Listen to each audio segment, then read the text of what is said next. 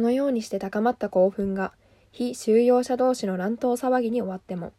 別段驚くには当たらない。怒りの感情を王だという形で解放するという反応は、長着が日常茶飯と化し、その光景を嫌というほど見せつけられていたことによって、いわば道をつけられていたのだ。空腹で徹夜をした者が、フンヌの発作に襲われると、手がブルブル震え、体ごとぶつかっていきたい衝動に駆られるのだが、私も何度となくそんな経験を余儀なくされた。一時期、私たち医師は徹夜をした。発疹チフス病棟に当てられた、むき出しの土の床の塔では、暖を取るために火を焚くことができたのだが、おかげで夜中にストーブの火が消えないよう、誰かが見張らなければならなかったのだ。そこでまだ少しでも体力のある者には、ストーブ版という夜勤が回ってきた。真夜中、他の者たちは眠っているか、熱に浮かされているか、する中で、病棟の小さなストーブのそばの地べたに寝転がり、自分の勤務時間の間、炎を見守っている。そして、どこからかくすねてきた練炭の熱で、やはりくすねてきたじゃがいもを炙る。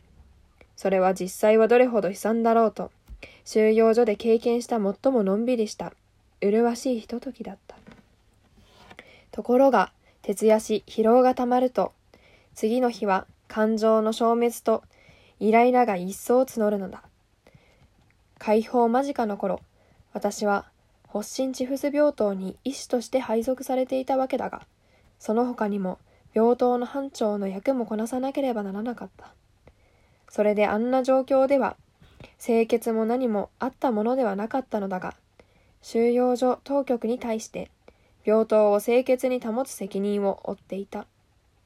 病棟に目配りを怠らないためと称して、しょっちゅう点検するのは、衛生のためというより単なる嫌がらせでしかなかった。もっと食料を与えるか、あるいはもう少し医療品があった方が、どれほどかましだったのに。中央通路に藁が一本も落ちていないことや、患者のボロボロで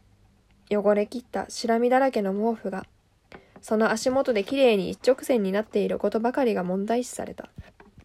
点検が告げられると、私は収容所所長や上官が身をかがめて私たちの病棟の入り口から内部を一別したとき、藁一本落ちていないように、あるいはストーブの前に灰がほんの一つまみも落ちていないように、といったことに心をすり減らさなければならなかった。